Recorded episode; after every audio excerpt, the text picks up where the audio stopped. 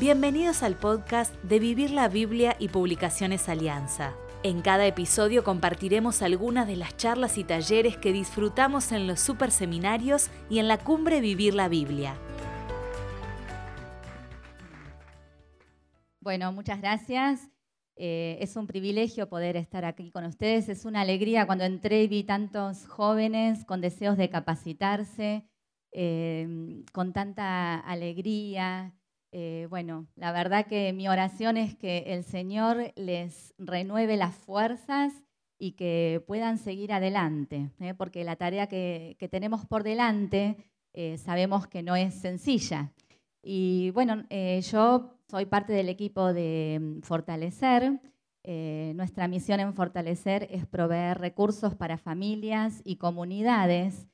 Em, yo estoy en la parte de coordinación de, mm, programas de prevención comunitaria, eh, de jornadas, de talleres, en donde una de las cosas que nosotros realizamos es eh, justamente trabajar para fortalecer las comunidades, las personas, las familias para que sean contextos en los que se vivan los valores del reino, ¿eh? los valores de la justicia, la paz, el amor, que también tienen mucho que ver eh, con los derechos humanos. Vamos a estar hablando hoy de valores que eh, por ser humanos y por ser personas debemos promover, respetar y también defender. Y cuanto más nosotros que somos del cuerpo de, Cristo, ¿eh? que, que somos parte de ese reino que vino a instalarse en medio nuestro. No podemos hacer otra cosa que comprometernos y promover los valores del reino. Amén.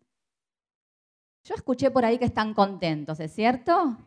¿Sí? Bueno, entonces lo vamos a hacer, lo, vamos a demostrar de una forma bien práctica. ¿eh? Te voy a pedir que agarres a una hermana, un hermano que tenés ahí cerca, le des un abrazo ¿eh? y le digas, qué lindo que viniste.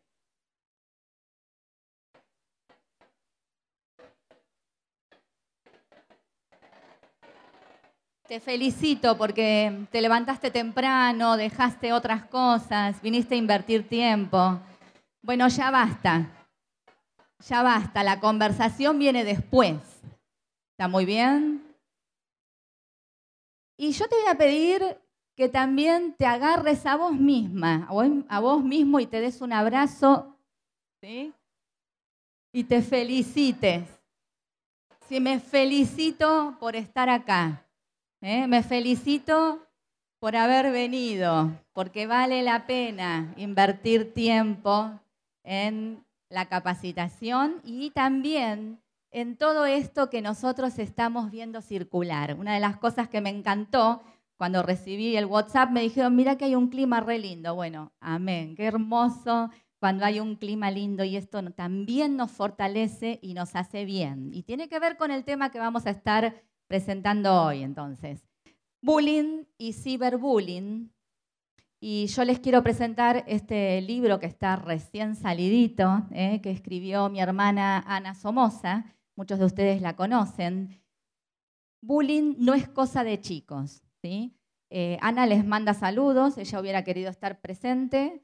Eh, ha sido operada, tuvo una intervención quirúrgica, por eso no, no pudo venir. Así que bueno, me mandó a mí, cuando yo dije que sí, ni pensé eh, de qué se trataba. Cuando vi toda esta gente dije, uy, quiero salir corriendo. ¿eh? Pero estamos aquí como parte del equipo de, Fortalecer, contentos por una nueva edición, ¿sí? que responde a una problemática que nos preocupa mucho. Otra de las, ustedes después en el stand pueden ver, otra de las herramientas que tenemos y recursos para eh, sus clases bíblicas para campamentos, para trabajar también en escuelas, se, se utiliza en escuelas, es el material Juntos y en Paz, que ahora a lo largo de la charla van a ver que es un recurso excelente para la prevención del bullying y del ciberbullying. Así que eh, no dejen de mirar el material porque les puede traer, eh, una, es una herramienta muy, muy útil para niños y para adolescentes. Eh, otro material es Infancias Robadas, que es un poquito repensar las infancias de hoy. ¿eh? ¿Por qué estamos atravesando lo que estamos atravesando? ¿Cómo son los niños y los adolescentes en el día de hoy? Las realidades por las que viven son diferentes. Eh, y el otro material que ustedes tienen específico para Escuela Dominical y Evangelizar es Buenas Noticias, que también está contextualizado frente a las realidades eh, actuales. Así que van a encontrar muchos recursos y les animo a que ustedes lo, miren y, puedan acercarse a, adquirirlo también. Bueno, ya hice la presentación del libro ¿eh? y ahora nosotros vamos a ver un pequeño videíto, ¿sí? Les voy a pedir que presten mucha atención.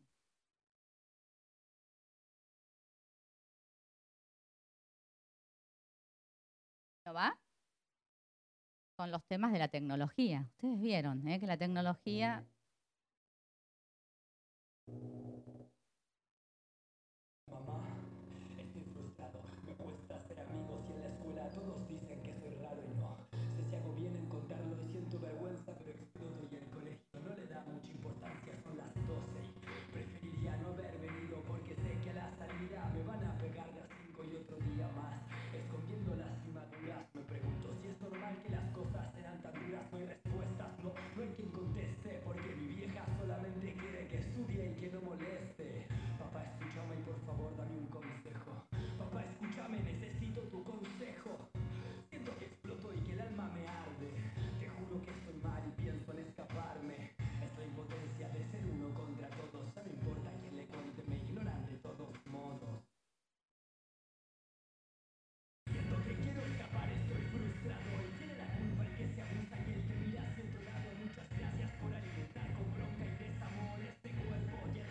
Adolescente lleno de rencor. Si quieres hacer algo, extendeme tu mano, escucha mi grito y ponete en la piel de este ser humano. Necesito que sientas como siento y entérate que si vos no haces nada, también sos parte. No al bullying. La solución comienza cuando los adultos se comprometen. Informate en www.sinohacesnadasosparte.org. Nos vamos a dedicar solamente un minuto. Pensá una palabra de lo que sentís frente a lo que escuchaste y compartila con tu compañero de al lado, con tu compañera. Una palabra, ¿qué te hace sentir?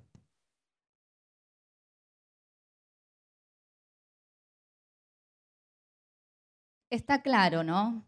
Bullying no es cosa de chicos. ¿sí? Cuando hay una situación de bullying, quiere decir que la violencia se instaló y se perpetuó en el tiempo frente a una persona que no tiene recursos para defenderse. ¿m? Ahora vamos a, a ir viendo cuáles son las características. Pero esta es la razón por la cual bullying no es cosa de chicos. ¿sí? Bullying no es cosa de chicos porque la persona que está inmersa en la problemática no tiene recursos. Y todos sabemos, ¿no es cierto?, que eh, esto no conoce ni de fronteras, ¿eh? que está instalado en todos los eh, ciclos eh, educativos. El bullying es una problemática que se da, es una problemática escolar. Ahora vamos a ver también un poquito más en detalle, pero está en todos los niveles. Se empieza a gestar desde el jardín de infantes, se instala en la primaria y en la secundaria, eh, según datos de la UNESCO. Cuatro de cada diez estudiantes de secundaria han padecido una situación de bullying. Esto quiere decir que si acaso somos 400, 160 de los que estamos acá hemos sido víctimas de bullying. Es alarmante. No hace falta ni siquiera hablar de las consecuencias cada vez que escuchamos las noticias, porque el bullying se cobra vidas. De lo que mucho no se habla es de eh, las huellas eh, que deja emocionales de los chicos que, continúan adelante, pero que quedan afectados de una forma definitiva. Así que esta es la razón por la que eh, a mí me, me da eh, gusto que cada uno de ustedes acá esté comprometido escuchando y aprendiendo. Los chicos dicen que muchas veces los adultos intervienen, pero intervienen mal. ¿Por qué? Y porque no conocemos bien la problemática, porque la problemática es compleja. Así que la invitación es a comprometernos, ¿sí? a ser parte de los que vamos a defender los derechos y vamos a defender la vida, ¿eh? la vida, la buena vida. ¿sí? ¿Qué es el bullying entonces? Es un concepto que deriva de la palabra en inglés bull, ¿eh? es eh, toreo, ¿sí? Como la corrida de toros, es torear. También se lo llama acoso escolar y también se lo está llamando matoneo. ¿sí? es una forma de violencia mediante la cual un niño o una niña abusa, maltrata, intimida o hace daño a un compañero o a una compañera de la escuela en una forma intencional y reiterada. Las formas, las conductas en las que esto se produce pueden ser física, verbal, psicológica, social y o sexual todas. Si les preguntamos a los chicos cuáles serían las eh, conductas de maltrato, bueno, vamos a empezar a escuchar burlas, chismes, amenazas, insultos, dejar de lado a alguien, excluir, patadas, empujones, manoseos, miradas malintencionadas, ¿eh? burlas acerca de la identidad sexual, apodos, rechazo. Todas estas conductas es fácil identificarlas, ¿verdad? ¿Sí? Qué cosa, ¿no? Porque por un lado son tan fáciles de identificar y por otro lado son tan fáciles de naturalizar. ¿Mm? Eso quiere decir que muchas veces hemos dejado pasar ¿eh? en nosotros mismos y hemos dejado pasar en la conducta de otros hacia nosotros y hacia otros niños situaciones que no se deberían dejar pasar. ¿Mm? Las naturalizamos. Y bueno, ¿quién no dice una mala palabra?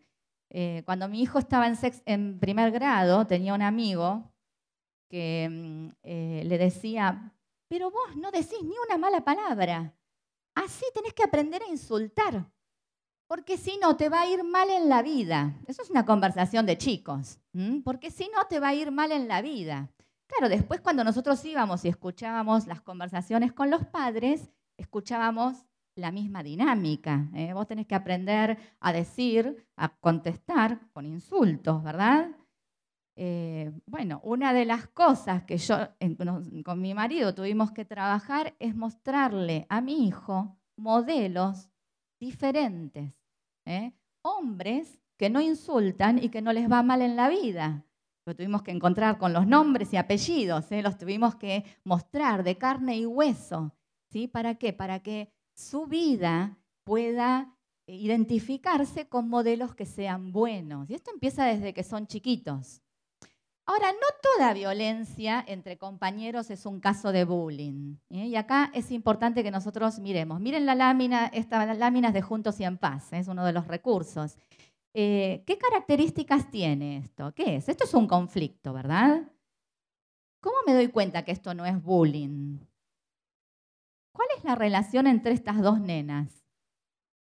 Son pares, están a la misma, al mismo nivel, se nota, porque las dos están enojadas. Es una situación habitual de conflicto, ¿sí? Después tenemos que, vamos a ver cómo eh, nosotros podemos ayudarles a resolver estos conflictos en una forma que no sea violenta. Pero ya de solo mirar la lámina nos damos cuenta que es una situación habitual ¿eh? que los chicos tienen que aprender cómo resolverla, pero que va a ser natural, porque cada vez que hay un conflicto, hay dos personas, el conflicto no se puede evitar. ¿sí? Lo que se puede es aprender cómo resolverlo. Cuando nosotros hablamos de bullying, la diferencia con el bullying es que hay una persona que está disminuyendo, socavando, ¿sí? minando de a poquito la autoestima de la otra persona.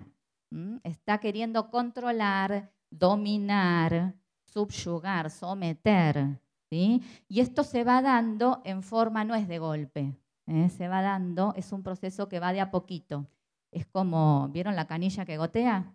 Gotea y uno dice, bueno, pierde. Bueno, pierde. Yo dije así y se me arruinó la canilla, la pileta, todo se te va a arruinar. ¿Te das cuenta? Pues esto es de a poquito. ¿eh? Y mina la autoestima de a poquito. Y el chico que está en esa situación está en una situación en donde no puede responder. Una pelea normal, si yo te insulto, vos me podés insultar o te podés enojar. En una, en un, cuando hay una situación de bullying es unilateral. ¿eh? El chico que está como víctima quedó desprovisto, va quedando de a poquito desprovisto. Y otra característica del bullying es que se reitera sistemáticamente hacia una persona, hacia un chico, y a lo largo del tiempo. Hay estudios que dicen que eh, para que sea una situación de bullying eh, lleva seis meses. ¿eh? Entonces, esto para nosotros es un dato importante, pero también es importante saber que el día uno nosotros podemos prevenirlo. Es importante desde los dos lugares, para no llamar bullying a cualquier situación y para saber que nosotros podemos prevenirlo desde el día uno.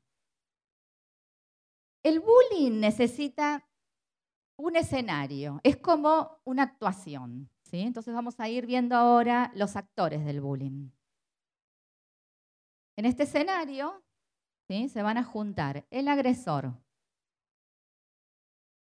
puede ser que el agresor tenga ayudantes, ¿eh? que algunos compañeros o compañeras estén ayudándolo. Está la víctima, están los espectadores, que son otros compañeros. ¿Ven la diferencia de esta lámina con la anterior? ¿Eh? Acá se nota que no hay una relación pareja, hay una intimidación. Y también hay un grupo que está mirando, porque el bullying, el acosador, lo que busca es poder, es amedrentar, es someter al resto también. Entonces los espectadores puede ser que sean ayudantes y que estén a favor del acosador, o puede ser que estén amenazados y que también a ellos les dé miedo hablar porque el acosador enseguida va a mostrar su fuerza. ¿eh? Entonces ellos pueden ser los próximos. Ese es el miedo que los espectadores tienen. ¿eh? Pero además la situación se da frente a la vista de los demás porque eso demuestra poder. ¿eh? Es como, como el que se pasea con la Ferrari por la, por la plaza, quiere mostrar poder. Bueno, el que es acosador quiere ser visto a la vista de los demás ¿sí? como poderoso. Generalmente son chicos de baja autoestima también y pueden ser eh, violentados. Pero eso lo vamos a, a dejar en suspenso. Y los adultos, ¿qué pasa con los adultos? Eh? Porque dijimos que esto se da en una, es una forma de violencia, pero es escolar. ¿Y dónde están los directores, los profesores, los maestros, los padres, las madres, los cuidadores? ¿Dónde están? Generalmente son adultos ¿eh? que yo eh, los llamo grandes ausentes. Son grandes ausentes. ¿sí? Están distraídos, no ven, minimizan, ah, cosa de chicos, dicen. ¿eh? Eh, no quieren reconocer que en la institución hay problemas. No, si nosotros acá somos todos creyentes. Uno escucha a veces eh, las escuelas cristianas, les enseñamos, mira, tuvimos una jornada em, con em, capacitación para prevenir la violencia, ¿sí?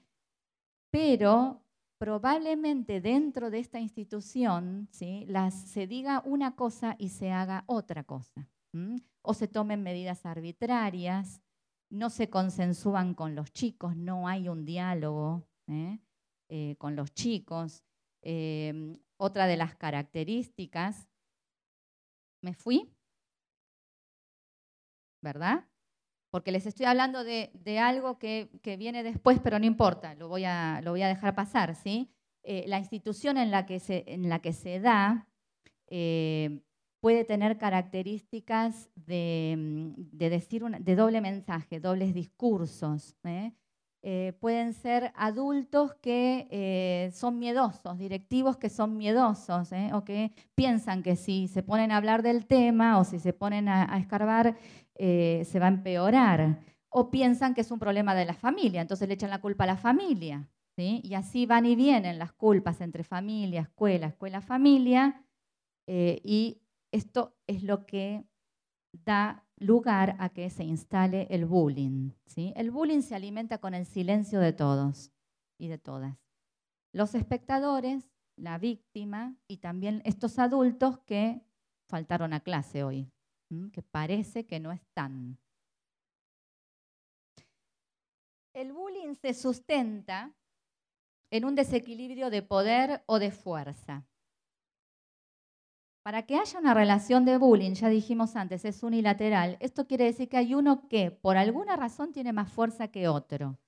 Esa fuerza puede ser física, puede ser que sea más popular o puede ser que hace más tiempo que está en el colegio o que se siente más este, con más derechos. Y el que está en una situación vulnerable puede ser vulnerable por diferentes cosas, no por cosas malas. ¿eh? Vulnerable puede ser un chico que es eh, inteligente, que le va bien en el colegio y que se saca 10 en todo, y entonces una cosa lo toma de punto, ¿eh? porque le molesta eso. ¿eh? Pueden ser chicas, chicas lindas, bonitas. se da un maltrato sobre un chico sin importar sus características, y nada de lo que el chico hace es responsabilidad del chico ninguna víctima ni ninguna violencia que se ejerce sobre una víctima es responsabilidad de la víctima. Otros chicos vulnerables pueden ser chicos discapacitados, chicos que tienen un problema de tartamudez o em, chicos que eh, por algún motivo son de otra raza, vienen de otro lugar, eh, son nuevos en la escuela. Cualquier cosa puede ser el pretexto para someter y dominar.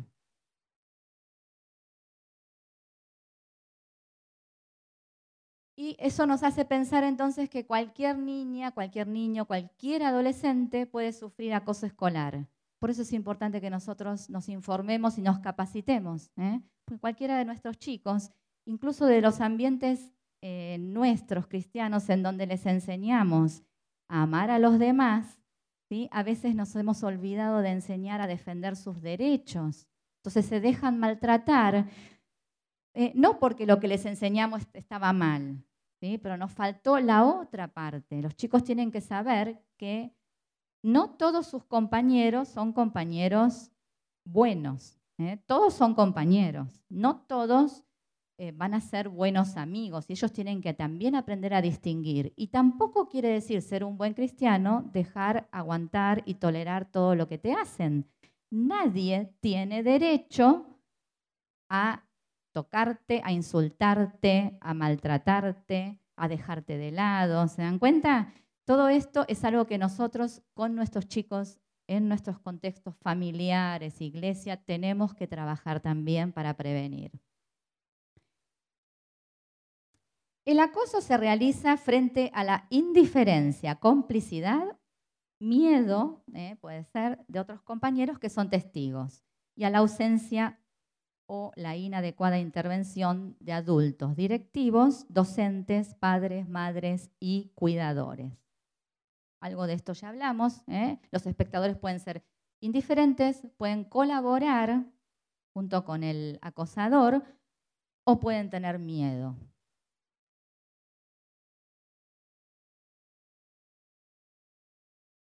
Y ya hablamos entonces sí de los que son adultos, son los grandes ausentes, ¿eh? y ya vimos las características. Puede ser que estén ausentes, distraídos, ocupados o que hagan malas intervenciones.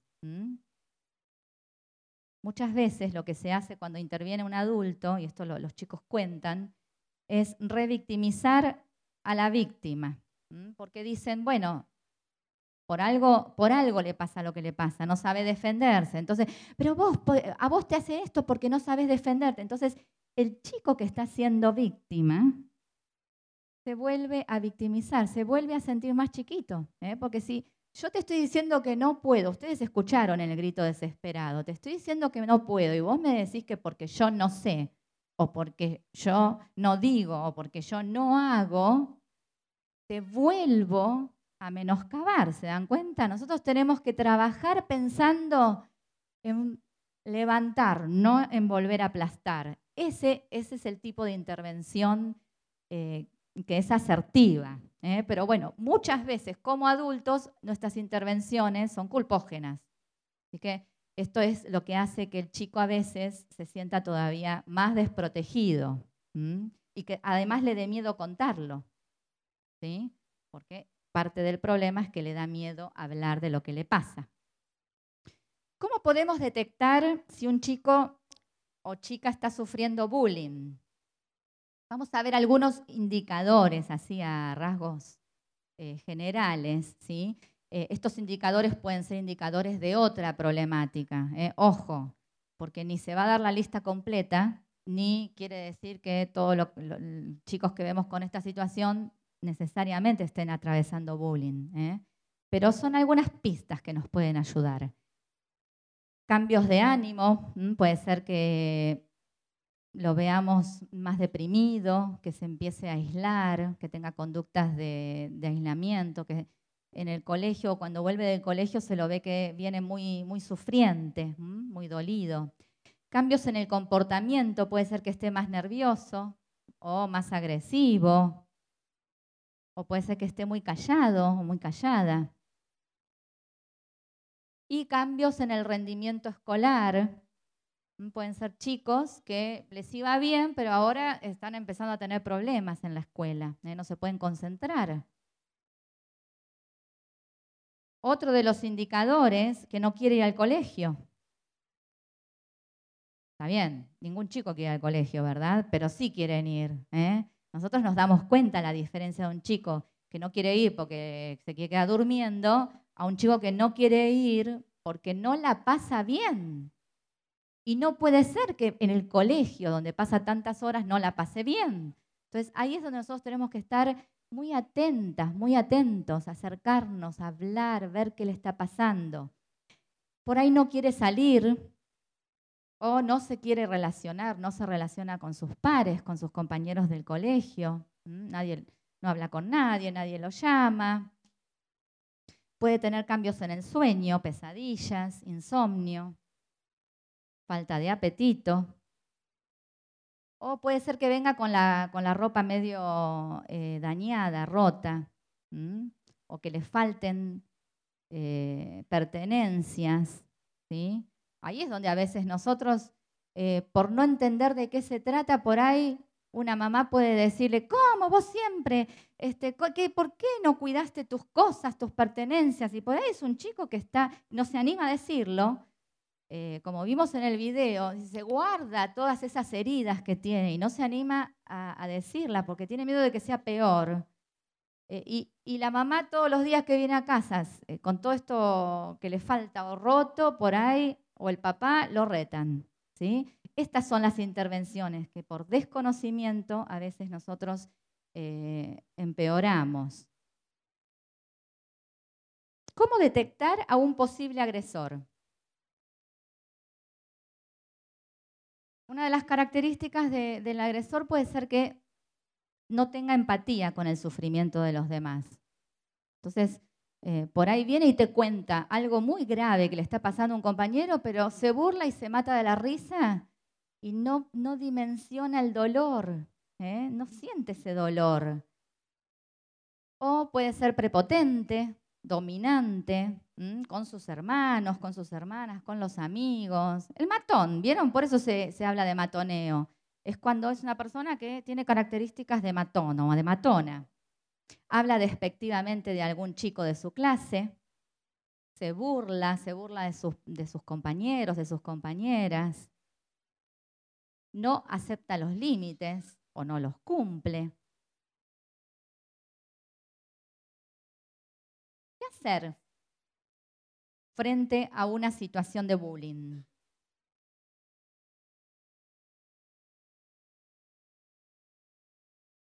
Como dijimos al principio, bullying no es cosa de chicos. ¿Mm? ¿De quién es? Es de todos, es de todas, ¿sí? Eh, el hecho de que estemos con tantos casos de bullying, y les cuento que en Argentina estamos casi a la cabeza en América Latina, ¿eh? lamentablemente, nos encanta ser primeros y, estamos ahí, habla de una cultura que es muy violenta, Porque esto tiene que ver, esto lo sostenemos entre todos, todos nosotros, dentro de cada uno de nuestros pequeños ámbitos, estamos promoviendo mucha violencia. Y eso es algo que tenemos que revisar en nuestras prácticas, tenemos que revisar, no importa que seamos creyentes, no importa que seamos de una familia que ama al Señor, muchas veces tenemos prácticas y costumbres que aprendimos, que nos parecieron que era la manera genial, ¿eh? por ejemplo, autoritarismo, ¿eh? y acá muchas veces se escucha esta idea de, este, acá hay que bajar mano dura, porque si no, se nos desbanda todo, y creemos que nosotros así vamos a estar eh, controlando y promoviendo el bien, y lo único que estamos generando es más rencor, más violencia, y estamos generando pautas que vamos a tener que revisar. Por eso es importante que nos comprometemos, que nos comprometamos. ¿eh? El bullying es cosa de todos los que estamos acá. ¿Sí? Y lo vamos a sufrir todos y lo estamos sufriendo todos. Por eso es importante que también eh, tomemos eh, las medidas que necesitamos tomar. ¿Cuáles serían las estrategias de intervención? No podemos abordar, ustedes vieron toda la temática, es compleja, ¿sí? Pero vamos a ver algunas pequeñas cosas que nos pueden ayudar a pensar. ¿eh? Después sigan estudiando, les animo a que se sigan capacitando en la temática. ¿Qué podemos hacer entonces para, para intervenir? Hacerlo pronto, ¿eh? cuanto antes, no dejarlo pasar y hacerlo en una manera que sea adecuada. Cuando, yo, cuando hay una situación de bullying, yo sé que hay una víctima que está en peligro, que está sufriendo, además de todo el grupo está en peligro. ¿Sí?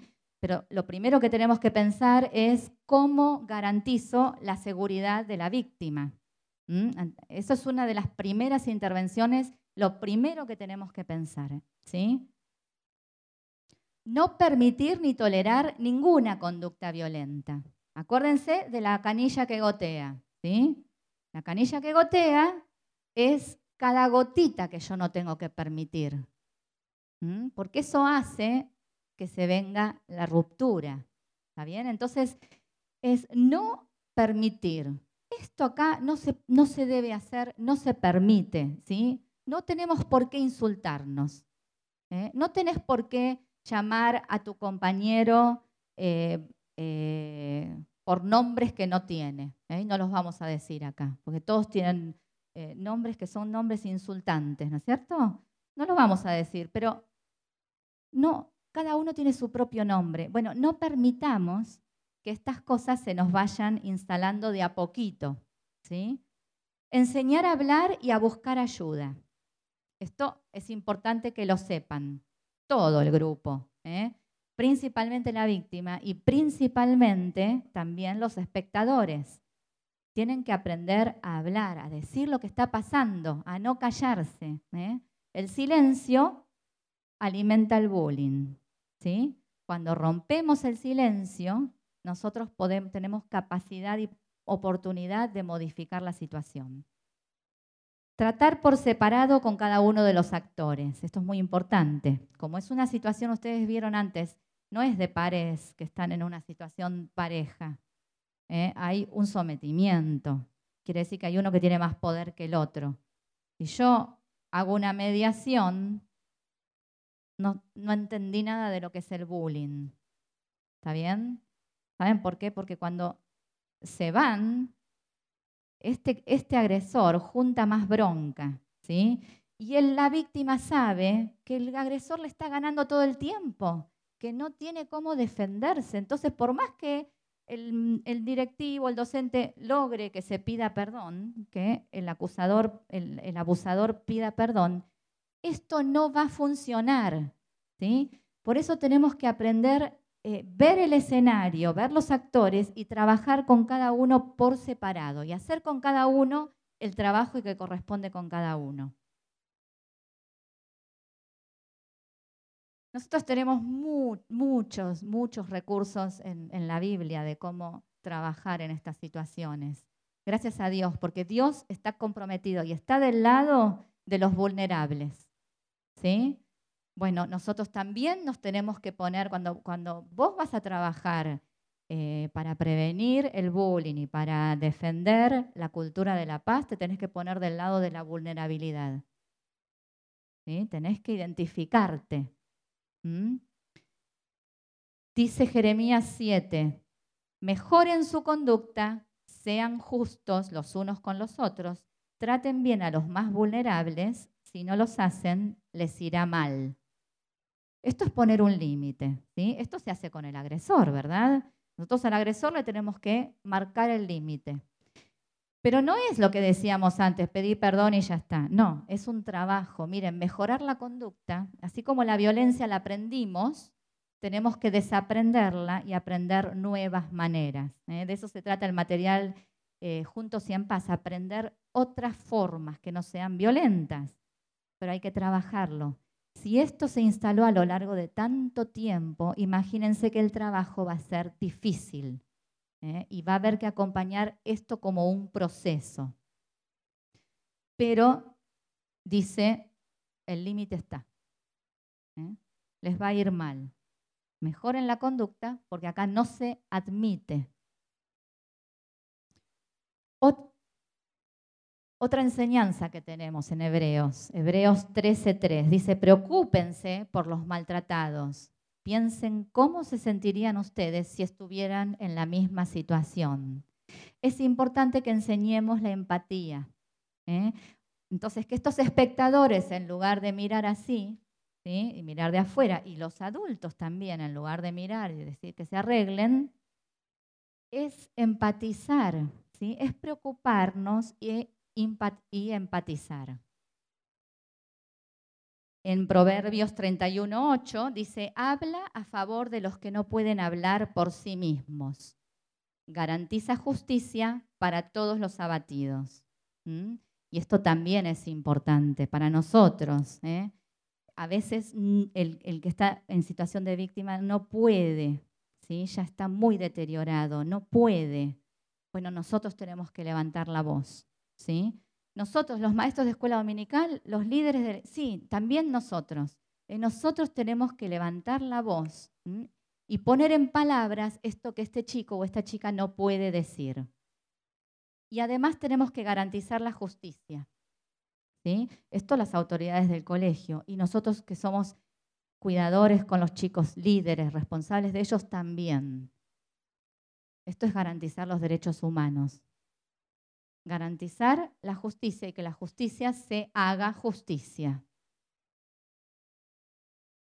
Y por último, en Isaías 54:14 dice, en señal, dice, la justicia te hará fuerte y no volverás a sentir miedo. Esta es la esperanza que nosotros tenemos. El trabajo con la víctima y con los espectadores, porque ellos también muchas veces son, son parte de la violencia, es esta, es este, es esperanzador. ¿sí? Si garantizamos y trabajamos a favor de la justicia, vamos a poder fortalecer a este chico o a esta chica ¿eh? para que se arme ¿eh? se capacite con todos los recursos que necesita para poder no tener miedo y hacerle frente y pararse como un par, como un igual.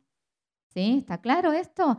Por eso es importante la prevención. Fíjense que ustedes tienen un rol fundamental ¿eh? en la casa con los hijos y también en la, iglesia con las comunidades que nosotros con las que trabajamos.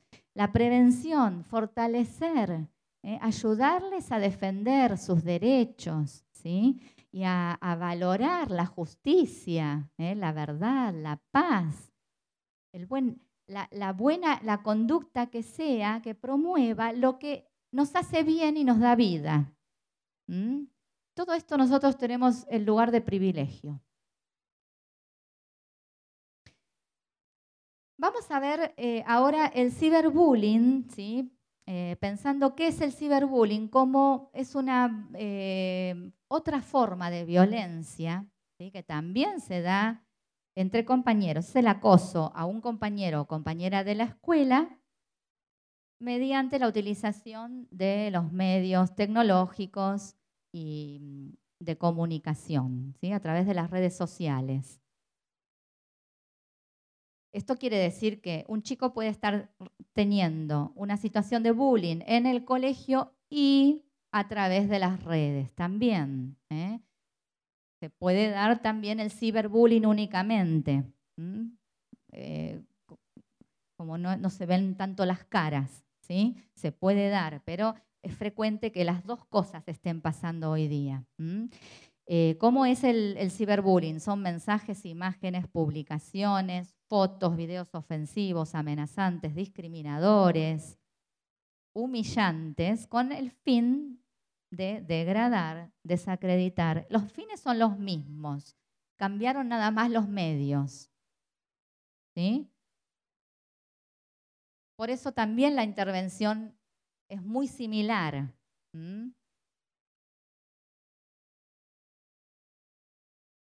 La diferencia ¿sí? es que el acoso está activo 24 horas. ¿eh? No tiene frontera, no tiene límite, no termina nunca. Las humillaciones además quedan expuestas en las redes, de una forma que es permanente, de ahí no sale. Y ustedes ya saben, se viraliza, se desparrama, eh, llega con toda rapidez. Imagínense la víctima frente a esta situación. A las 5 de la mañana recibe un mensajito ofensivo. ¿sí? A las 5.01 minutos, otro. ¿Se dan cuenta? No tiene límite esto. Y además el chico también a veces, como se siente culpable, la víctima siente culpa. ¿eh? Muchas veces siente culpa, eh, su autoestima está, está muy deteriorada. Eh, revisa, va y revisa, va y revisa lo que recibió, lo que vio, eh, nosotros a veces revisamos los mails para ver qué me quiso decir, qué no me dijo, ¿no es cierto? Imagínense un chico que está siendo eh, acosado sistemáticamente. No tiene fin esto. ¿eh? Por eso es tan desesperante. Por eso a veces tienen ganas de morirse. A los chicos les enseñamos algo muy básico, ¿sí? Gracias. Muy básico, el ABC para detener el ciberbullying alto. Pensar antes de enviar o antes de responder un mensaje. Si recibiste un mensaje ofensivo, guarda la prueba y bloquea al ofensor. Ese es el B. Alto. Bloquear. Contar lo sucedido. No te quedes con esto. Contalo y hacer la denuncia. Ustedes ahí tienen un teléfono 102 donde se puede llamar a la Secretaría de Derechos Humanos, averigüen también en sus distritos eh, qué otros lugares pueden tener para hacer denuncia. Pero el chico necesita tener estrategias y recursos. ¿Se dan cuenta?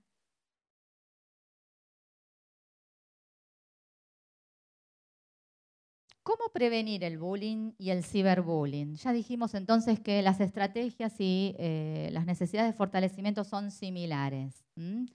Prevenir es mirar por adelantado lo que puede venir. Esto que dijimos antes del día 1. ¿Para qué? ¿Para qué vas a esperar a que se instale? La primer conducta no aceptable se debe marcar. ¿sí? Se debe limitar. Prevenir tiene que ver con esto entonces, evitar que ocurran los hechos. Prevenir el bullying no solo es decir no a la violencia, es también y principalmente decirle sí a la paz, sí al buen trato. Les, invito a que ustedes lo digan conmigo. Sí a la paz, sí al buen trato esto es primero para nosotros y se lo tenemos que también trabajar y enseñar a nuestros chicos. Todos y todas tenemos derecho a ser tratados con respeto, con dignidad y sin violencia. Un chico va al colegio, tiene derechos, son derechos humanos. ¿sí? Tiene derecho a ser bien tratado, en la iglesia también, y en la casa también, en todas partes todos, vos también tenés derecho, vos también tenés derecho. vos también tenés derecho a ser bien tratado. Y si no, tenés que hablar, ¿eh? tenés que decirlo. Todos tenemos derecho al buen trato. Jesús esto lo resumió, a mí me encanta, ¿eh? porque Jesús es muy, muy, muy buen maestro, necesitaba muy pocas palabras, capaz que porque vivía, las vivía, entonces con poquito él podía enseñar. Traten a los demás como ustedes quieren ser tratados. ¿sí? Esa es la esencia de todo lo que enseña la Biblia. Miren, la Biblia hay que leerla de tapa a tapa, ¿sí? Pero si ustedes la quieren resumir, Jesús la resumió en 10 palabras. Traten a los demás como ustedes quieren ser tratados. ¿Cuáles son las estrategias que tenemos para prevenir? Estas estrategias que vamos a estar eh, mirando rápidamente eh, son las que Ana eh, presenta en el material de Juntos y en Paz, para trabajar en el grupo de chicos. Educar las emociones, aprender a expresar de forma adecuada las emociones. ¿Por qué hay violencia? ¿Por qué tenemos conductas violentas? Que todos las tenemos, ¿verdad? Es cuando no sabemos o no podemos poner en palabras eso que estamos sintiendo. ¿sí? El abusador también es un chico que tiene baja autoestima, también sufre, también está lleno de, enojo, de frustraciones, necesita hablar de lo que le pasa. ¿eh? Educar las emociones se trata de esto, de poder poner en palabras esto que nos está pasando. Y también de poder escuchar lo que la otra persona está sintiendo, que es distinto que lo mío. Porque los sentimientos son únicos y personales. Otra de las estrategias es fomentar un ambiente cooperativo. Nuestra sociedad es altamente competitiva, ¿verdad? Bueno, tenemos que ser muy creativos para ver cómo vamos a desarrollar actividades que sean de tipo cooperativas, donde se vea el trabajo en equipo, solidario, eh, donde todos podamos ver, como ustedes vieron acá en la organización, eh, que todos se van ayudando unos a los otros. Ese tipo de actividades son las que tenemos que fomentar en la escuela, en la casa y en la iglesia. ¿sí? En todo lugar donde nosotros podamos intervenir, fomentar la, la cultura de la cooperación. ¿Está bien? Si ustedes se acuerdan el cantito que teníamos, ese Brasil, decime qué se siente. ¿eh? que hablaba de emociones, y que, quién no lo cantó acá, ¿verdad? Pero ustedes piensen, nuestra cultura, por eso yo antes les decía, somos una cultura muy violenta.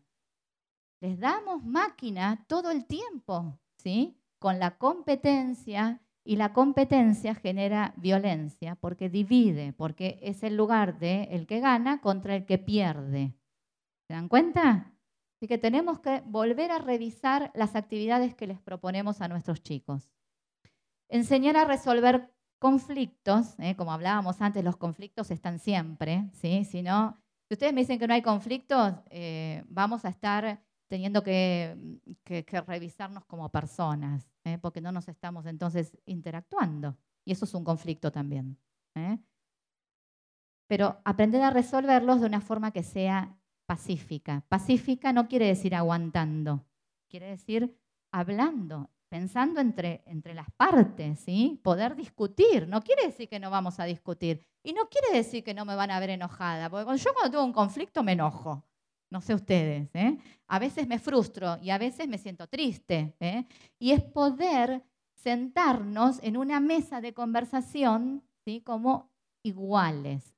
¿Iguales a quién? Iguales a quién? A Dios.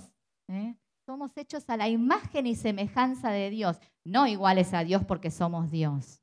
¿eh? Llevamos, vos y yo, y todos los que interactuamos, no importa la edad, el cargo, no importa dónde estamos, todos llevamos el sello de la identidad de Dios. Por eso somos iguales.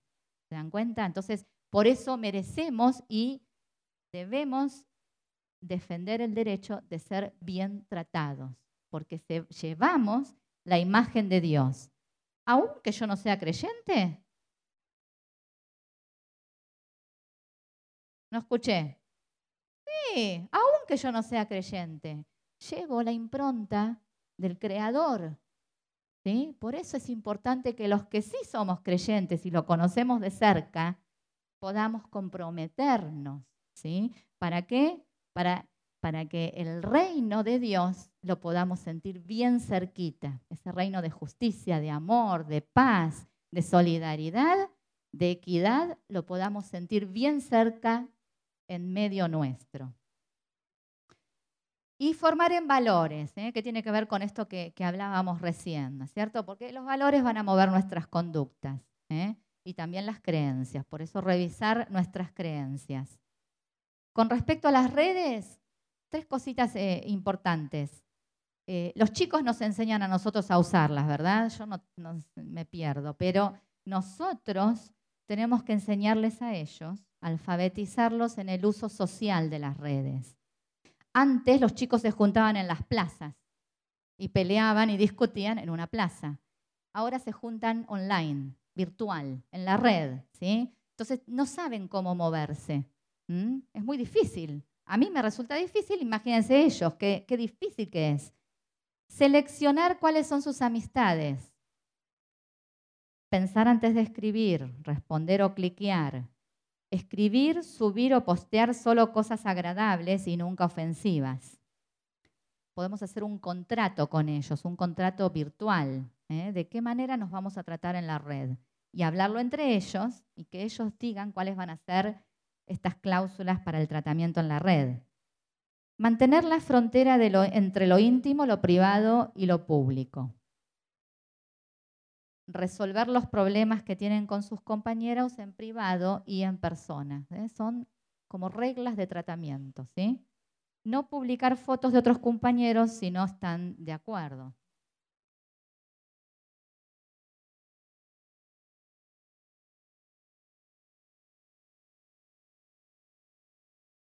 Y desde las iglesias y comunidades de fe, desde nuestros ámbitos y organizaciones de trabajo, cómo podemos ayudar y prevenir el bullying y el ciberbullying. Solamente algunas cosas que nosotros podemos hacer, pero que son importantísimas. Fortalecerlos en la fe y la confianza en Dios.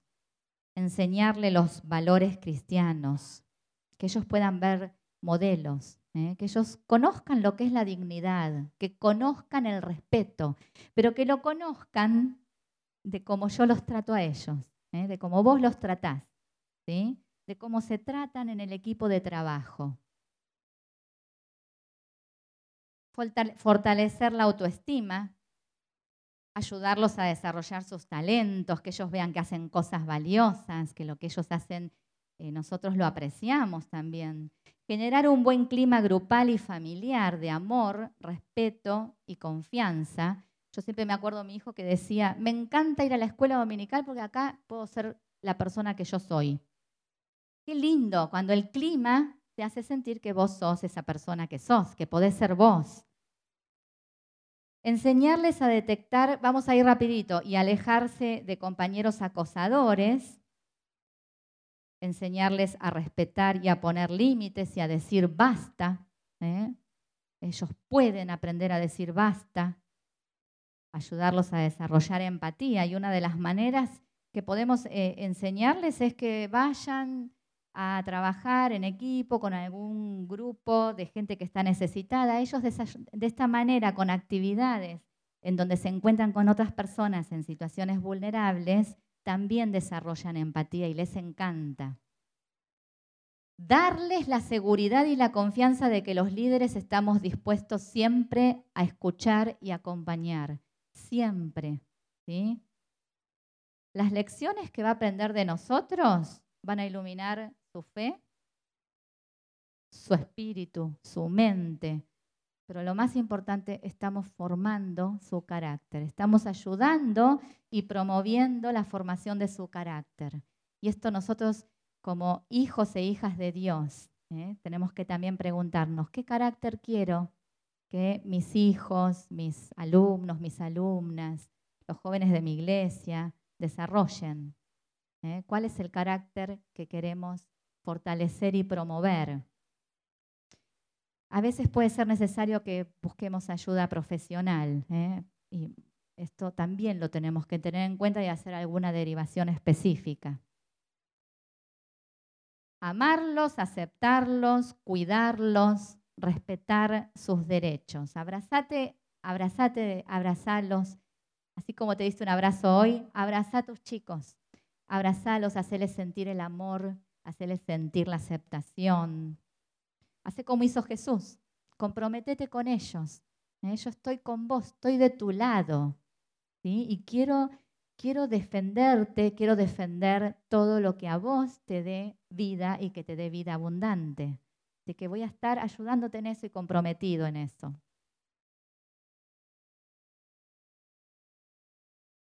Me encanta cuando Jesús eh, en el Sermón del Monte dijo todos los que son bienaventurados y felices. ¿eh? Y una de las cosas que dijo, Dios bendice, son felices, son bienaventurados los que trabajan para que haya paz en el mundo, porque ellos serán llamados hijos e hijas de Dios.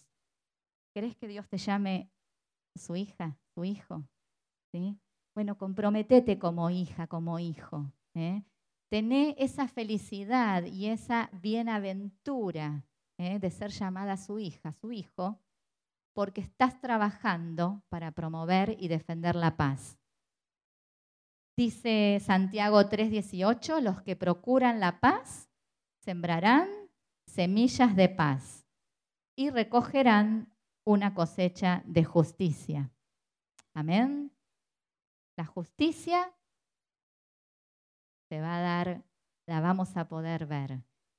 Y en Eclesiastés 11:6 dice, yo les animo a que lo guarden en su corazón, porque el trabajo de la prevención es un trabajo que a veces nosotros no vemos los resultados, nos cuesta mucho, ¿sí? Eh, y se hace mm, como muy difícil, parece muy cansador, muy, muy, muy agotador, porque uno muchas veces se plantea, ¿todo esto que estoy haciendo servirá? ¿Tendrá su efecto? ¿Mm? Y la prevención, como no se mide, nunca sabemos cuál es el efecto. Pero en Eclesiastés 11:6 dice, hay que sembrar en la mañana y volver a sembrar en la tarde. Nunca se sabe cuál de las dos siembras será mejor o si las dos serán abundantes. Esperamos y confiamos que el Señor nos ayude a ver una cosecha abundante. ¿Eh? Amén.